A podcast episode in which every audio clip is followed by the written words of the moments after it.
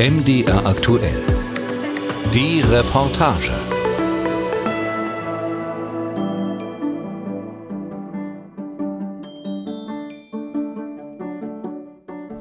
Hey Sophia, hier kommt die versprochene Sprachnachricht zum Thema Zähneknirschen. Ich fand es erstmal super interessant, dass du das machst. Das große Knirschen ist ausgebrochen. So kommt es mir zumindest vor, wenn ich mit Freundinnen, Kollegen und Bekannten spreche. Mit einer einzelnen Erzählung hat es angefangen und plötzlich waren sie überall, die Geschichten vom Zähneknirschen.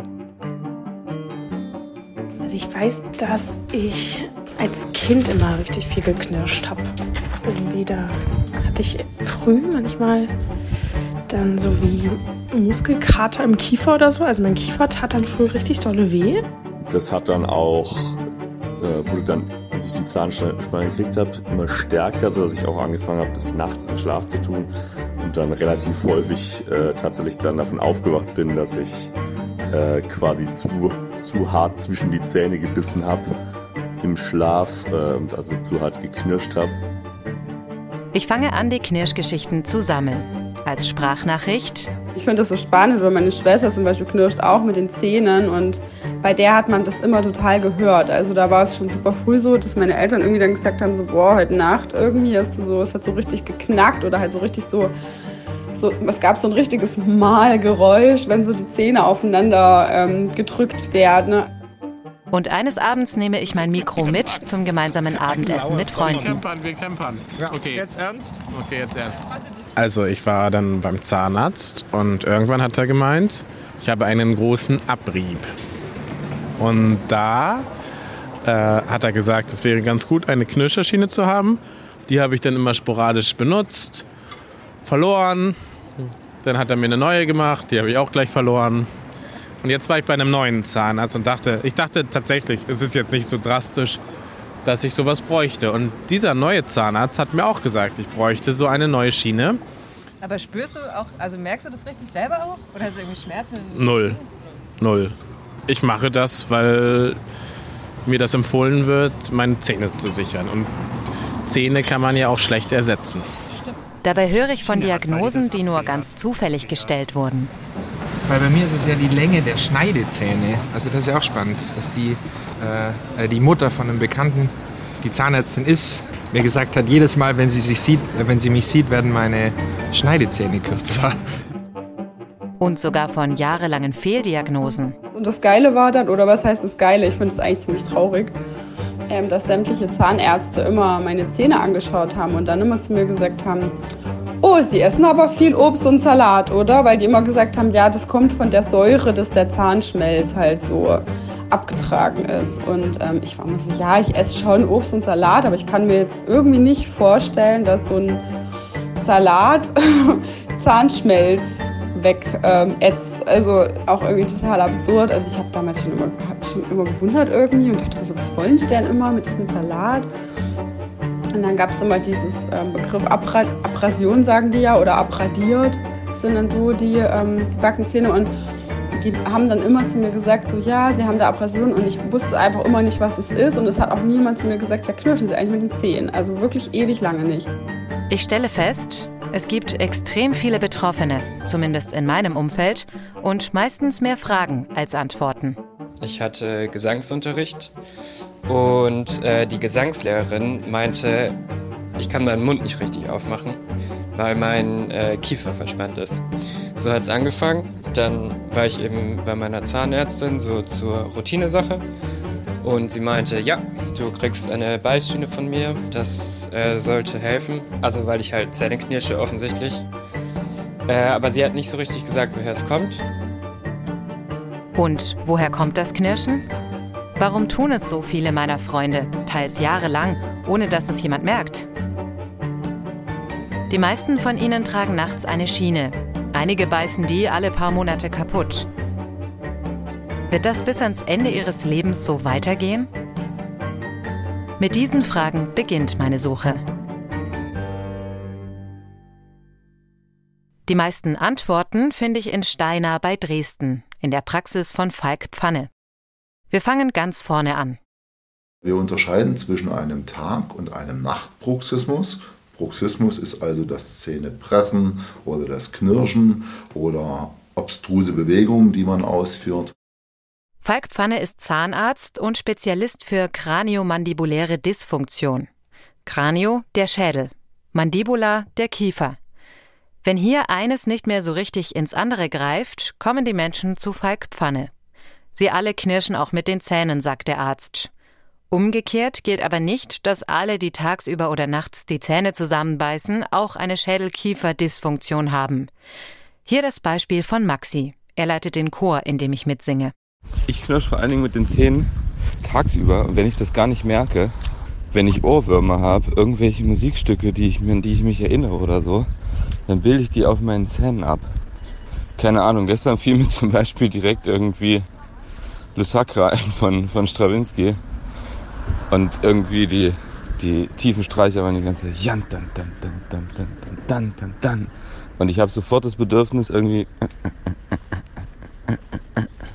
das mit den Zähnen zu abzubilden. Frag mich nicht, warum, woran her, wo es herkommt und warum ich das mache. Ich glaube, ich habe das tatsächlich schon als Kind gemacht. Also zumindest mache ich das, seit ich mich zurückerinnern kann. Dass Maxi als Musiker zu Strawinski knirscht, ist kein Wunder und auch erstmal gar nicht schlimm. Bis zu acht Minuten Zahnkontakt am Tag sind ganz normal, erklärt Zahnarzt Falk Pfanne treten aber Beschwerden auf. Das heißt, man wacht früh verspannt auf, kriegt den Mund nicht richtig auf, klagt über Schmerzen in der Schläfenregion oder in der Kieferwinkelregion. Dann ist es ja so, dass wir plötzlich körperliche Zeichen, somatische Zeichen bekommen, die dann irgendwo einen Therapiewert bekommen. Und dann sehen wir diese Patienten in einer ganz allgemeinen Sprechstunde. Und manchmal kommen diese Patienten ganz schön spät. So, kommen Sie ruhig mal ran.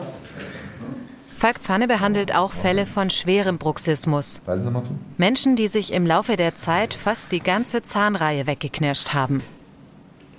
Sehen Sie das? So. Nochmal aufmachen, bitte. Schauen Sie mal, hier ist nichts mehr da. Ja. So, jetzt ähm, weisen Sie mal zu. So wie, so wie Sie immer. Jetzt schauen Sie sich den Menschen auf einer Seite an. Er wollte mir auch mal ein ganz drastisches Beispiel zeigen, sagt der Zahnarzt. Bei diesem Patienten muss er erstmal die abgeriebene Zahnsubstanz wiederherstellen. Dafür berechnet er mit einem speziellen Verfahren, wie viel fehlt. Hier ist es etwa ein halber Zentimeter. Gut, okay. Dann gehen wir mal in die Vermessung. Das hast du schon vorbereitet. Das hast du auch hier. Frau, können Sie die Brille mal absetzen? Aus den Daten fertigt der Zahnarzt eine Schiene in der Farbe und Form von Zähnen an, die der Patient 24 Stunden am Tag trägt, bis sich Kiefer und Gelenk wieder auf geordneten Bahnen bewegen. Erstmal nach links schieben. Auch die müssen aber erstmal wiedergefunden werden. Dafür wird heute nochmal ausgemessen. Jetzt mal nach rechts schieben. Und zurück. Erst wenn der Kiefer so rekonstruiert wurde und der Patient über mehrere Monate beschwerdefrei war, gibt es den richtigen Zahnersatz. Und dieser Bruxismuspatient wird von uns auch, und das bezahlt auch die gesetzliche Krankenkasse, nach der Therapie eine Schiene bekommen zum weiteren Schutz. Denn sein zentrales Nervensystem, sein Gedächtnis wird eins immer wieder versuchen, diese Zähne, die jetzt neu sind, wieder abzuarbeiten in der Nacht. Und das ist der klassische Bruxismus-Patient, wo ich Ihnen gesagt habe, Bruxismus ist nicht heilbar. Bruxismus ist nicht heilbar. Er gilt auch nicht offiziell als Krankheit. Fest steht aber, er breitet sich aus. Das beobachtet zum Beispiel Alexander Kraus in Sachsen. Er leitet hier die Landesvertretung der Technikerkrankenkasse. Also wir stellen das bei uns auch fest. Die Zahl derjenigen Menschen, die so eine Knirschschiene brauchen, nimmt auf jeden Fall zu. In den letzten Jahren kann man das feststellen. Auch in der Corona-Zeit übrigens nochmal vielleicht etwas verstärkt. Da kann man sagen, im wortwörtlichen Sinne Viele Menschen beißen die Zähne da zusammen oder haben die Zähne zusammengebissen während der Corona-Zeit und das sieht man eben auch bei den Knirscherschienen dann, dass es dort deutliche Zunahmen gegeben hat. Nicht nur in Sachsen geht diese Kurve steil nach oben. In den Jahrbüchern der Kassenärztlichen Bundesvereinigung findet man folgende Zahlen für ganz Deutschland. Im Jahr 2006 wurden rund 944.000 sogenannte Aufbisshilfen verschrieben. Eine knappe Million. 2019, 13 Jahre später, waren es mehr als doppelt so viele, knapp zwei Millionen. Betroffen sind laut Statistik vor allem Frauen, und auch in den Altersgruppen gibt es Unterschiede. Alexander Kraus von der Techniker Krankenkasse. Also wir haben zwei Altersgruppen, die besonders betroffen sind. Das ist so in der Altersgruppe um die 30 Jahre, also wenn man seine Familie gründet, wenn man in den Job einsteigt. Und äh, das, glaube ich, hat etwas mit dem Thema Stress zu tun, dass man dann Stress erlebt und den natürlich auch im Schlaf verarbeitet und dann eben etwas mehr knirscht. Und der zweite Höhepunkt sozusagen ist dann in der Altersgruppe ab 50 Jahren. Auch dort sehen wir nochmal, dass es einen Anstieg gibt, dass also Menschen in dieser Altersgruppe dann Knirscherschienen brauchen. Also die Vermutung ist, es hat alles was mit Stress zu tun. Du hast auch gar nicht so ausgeprägte Kiefermuskulatur. Das ist auch die Vermutung meiner Freunde, die beim gemeinsamen Abendessen darüber philosophieren, warum von vieren nur einer nicht knirscht. der Schwabenbiss. Nee, ich hab, ich knirsch nicht. Du bist nicht betroffen. Ich bin nicht betroffen, ja, in der Tat nicht. Aber das heißt ja, du lässt dich nicht so krass stressen, ne? Ist das so? Weiß ich nicht. Ich glaube schon, dass das mit Stress Ich glaube auch, zusammenhängt. dass das mit Stress zusammenhängt. Also ich wurde jedenfalls gefragt von meinem Zahnarzt, ob ich eventuell einen stressigen Job habe. Und dann habe ich ja gesagt und dann hatten wir uns geeinigt. First World Problems? Ich habe keine Ahnung. Also ich finde es schon spannend, äh, dass das vor ein paar Jahren noch überhaupt gar kein Thema war. Und äh, jetzt hat es quasi jeder im Mund. Ist ja die Frage, ob das eher so eine Diagnosesache ist oder halt eher eine Entwicklungssache, dass sich die Krankheit entwickelt hat. Oder ob die jetzt halt nur erkannt wird. Zahnarzt Falk Pfanne gibt Ihnen recht. Im Schlaf zermahlen wir den Stress des Tages zwischen den Zähnen.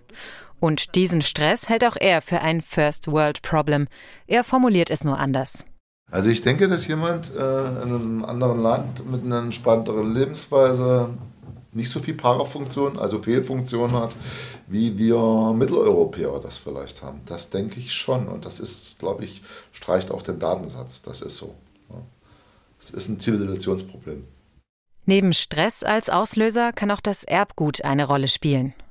Es gibt sicher so eine genetische Komponente, dass wir das von unseren Eltern möglicherweise bekommen haben, dass diese Ventilebene orofaziale System von bestimmten Patienten mehr benutzt wird, als das von anderen benutzt wird.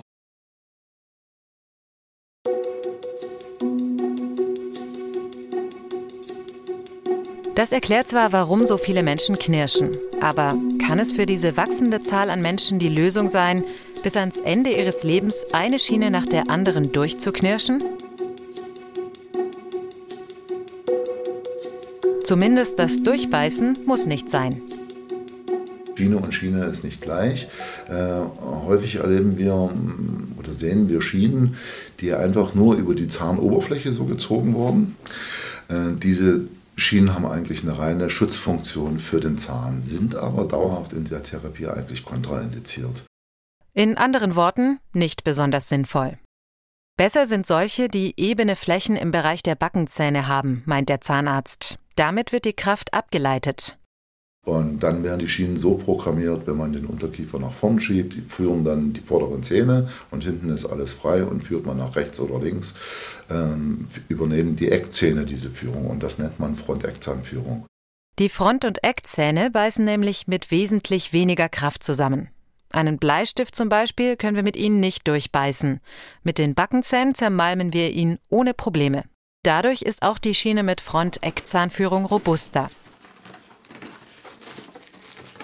Und dann packt der Zahnarzt noch ein ganz modernes Modell aus. Das hat sogar eine Batterie. Damit erzeugt die Schiene ein sogenanntes Biofeedback. So, das ist also hier so eine solche Schiene. Das ist jetzt eigentlich ziemlich egal, ob Sie das jetzt in den Ober- oder in den Unterkiefer legen. Ja. Und wenn Sie hier dann drauf beißen, das vibriert richtig, wenn Sie zubeißen. Und, damit, und das ist ein leichter, ein ganz leichter, oberflächlicher Impuls. Der holt keinen Patienten aus dem Nachtschlaf. Der Patient schläft weiter, aber die Zähne gehen dann wieder auseinander. Ja. Und das heißt, der Grundgedanke ist, ähm, haben wir in der Nacht nicht mehr so viel Kaukontakt, dann reduziert sich auch der Schmerz.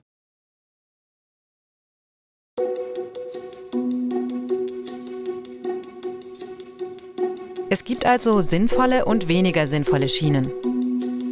Und abgesehen davon? Gesagt, getan, bin ich zu meiner Zahnärztin, weil ich eh wieder irgendeinen Termin hatte und habe gefragt, ob ich Physiotherapie haben kann, weil ich auch noch äh, sehr Rückenprobleme hatte zu der Zeit und irgendwie hängt es ja mit zusammen und im Endeffekt habe ich dann Physiotherapie bekommen und äh, der Physiotherapeut meinte, also einerseits natürlich äh, Klassiker, Stress reduzieren und mancher Stress kann halt nicht reduziert werden, wenn er auf Krankheiten zurückgeht, aber das ist ein Grund für das Zähneknirschen auf jeden Fall. Und der zweite ist, dass ich, äh, ich studiere und ich sitze einfach, oder ich habe oft am Schreibtisch gesessen und während Corona halt noch mehr vor Zoom-Meetings und so weiter und mich halt nicht bewegt. Und er meinte, wenn man den Kopf so 45 Grad neigt, ist irgendwie die Belastung der Muskeln auf jeden Fall ähm, dreimal so hoch, wie wenn er gerade ist. Und dass das quasi auch vom Kiefergelenk dann irgendwie, warum auch immer, zusätzlich äh, ausgeglichen wird und das halt verspannt. Und ja, also ähm, ich brauche einen besseren Stuhl, hat er gesagt. Damit meine Kiefergelenke sich lockern und ich nicht mehr so viel Zähne knirsche.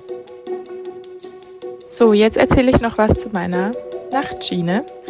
Und zwar ähm, habe ich gedacht, ich bräuchte eine, weil ich immer so verspannt war und weil ich bei der Physiotherapie war und die gesagt hat, es kann alles vom Zähneknirschen in der Nacht kommen. Und ich habe das mit sehr vielen Leuten besprochen und eigentlich haben mir alle durch die Bank weg gesagt, das ist ein Schmarrn und äh, man braucht es einfach nicht, sondern man kann sich auch selbst ähm, versuchen zu entspannen, sodass man einfach nicht mehr knirscht. Matti und Annalena berichten von Physiotherapie und Entspannungsübungen.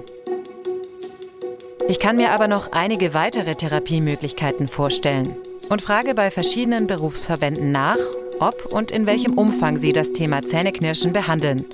Einem für Psychosomatik, einem für Yoga, einem für Ergotherapie. Die Anfragen laufen ins Leere.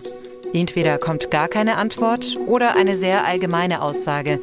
Man kenne das Problem, aber es spiele keine gesonderte Rolle im Verband.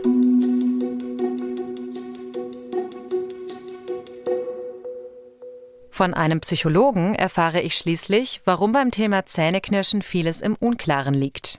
Also insgesamt ähm, geht man davon aus, dass das noch nicht so gut erforscht ist, liegt aber daran, dass der Bruxismus selbst ähm, erst in den letzten Jahren, damit meine ich jetzt die letzten, ich glaube so acht, neun, zehn Jahre, ein bisschen mehr in den Fokus gerutscht ist, weil der Bruxismus selbst eben keine eigenständige Erkrankung ist. Und deswegen macht es in, in, Forschungskreisen macht's immer mehr Sinn, ähm, handfeste Krankheitsbilder irgendwie zu erforschen. Und da ist der Bruxismus meistens immer so ein bisschen randständig.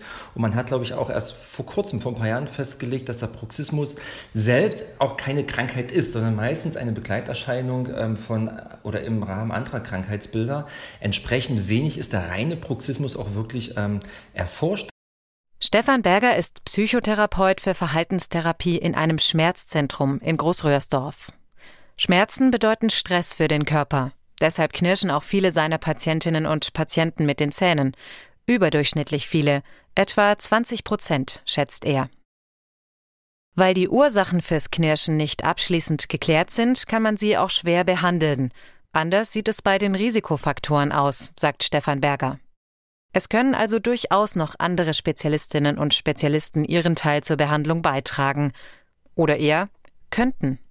Ich erlebe die Vernetzung ähm, als noch sehr, sehr ausbaufähig. Dabei sei es sehr fruchtbar und auch notwendig, einen Menschen vielschichtig zu betrachten, auch beim Thema Bruxismus. Also da ist natürlich mindestens der Zahnarzt, die Zahnärztin mit dem Psychotherapeuten, äh, Psychotherapeutin äh, zu vernetzen. Das passiert aus meiner Sicht relativ wenig bis gar nicht.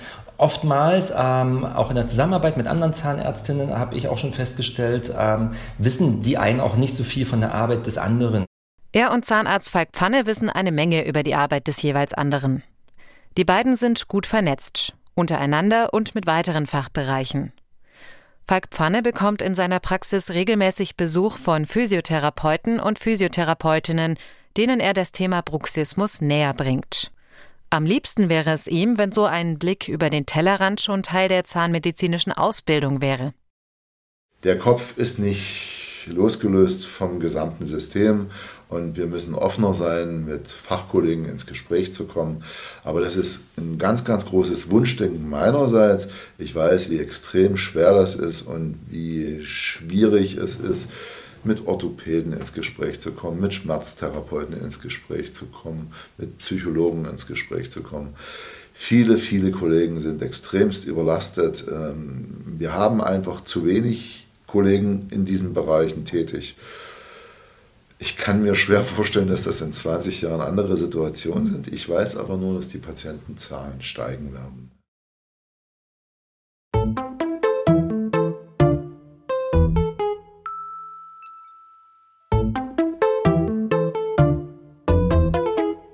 Und auf der Seite der Patientinnen und Patienten? Hier geht es vor allem um Aufklärung, sagt der Zahnarzt. Darüber, dass Zähneknirschen meistens psychosomatisch ist, dass es viele ganz verschiedene Auslöser geben kann und dass sich die Leute auch selbst helfen können, zum Beispiel mit Gymnastikübungen für den Kiefer. Einige meiner Freundinnen und Bekannten werden wahrscheinlich im Laufe ihres Lebens trotzdem noch ein paar Schienen durchknirschen. Aber viele meiner und ihrer Fragen sind jetzt beantwortet. Und manchmal erledigt sich das Problem auch ganz von selbst. Und ich habe es dann aber trotzdem gewollt und ähm, habe jetzt diese Beißschiene und habe die, glaube ich, zweimal drin gehabt und mir ist die in der Nacht rausgefallen oder ich habe sie im Schlaf rausgenommen und die lag dann, oder beide Schienen lagen dann halt im Bett rum. Ja, und seitdem ist sie in ihrer Dose und verweilt im Badezimmer. Deswegen kann ich auch nicht sagen, ob sie was bringt. Ich habe keine Kopfschmerzen. Vielleicht reicht es schon, dass sie da im Badezimmer liegt und ich weiß, dass sie da ist. Insofern hat sie ja schon irgendwie geholfen.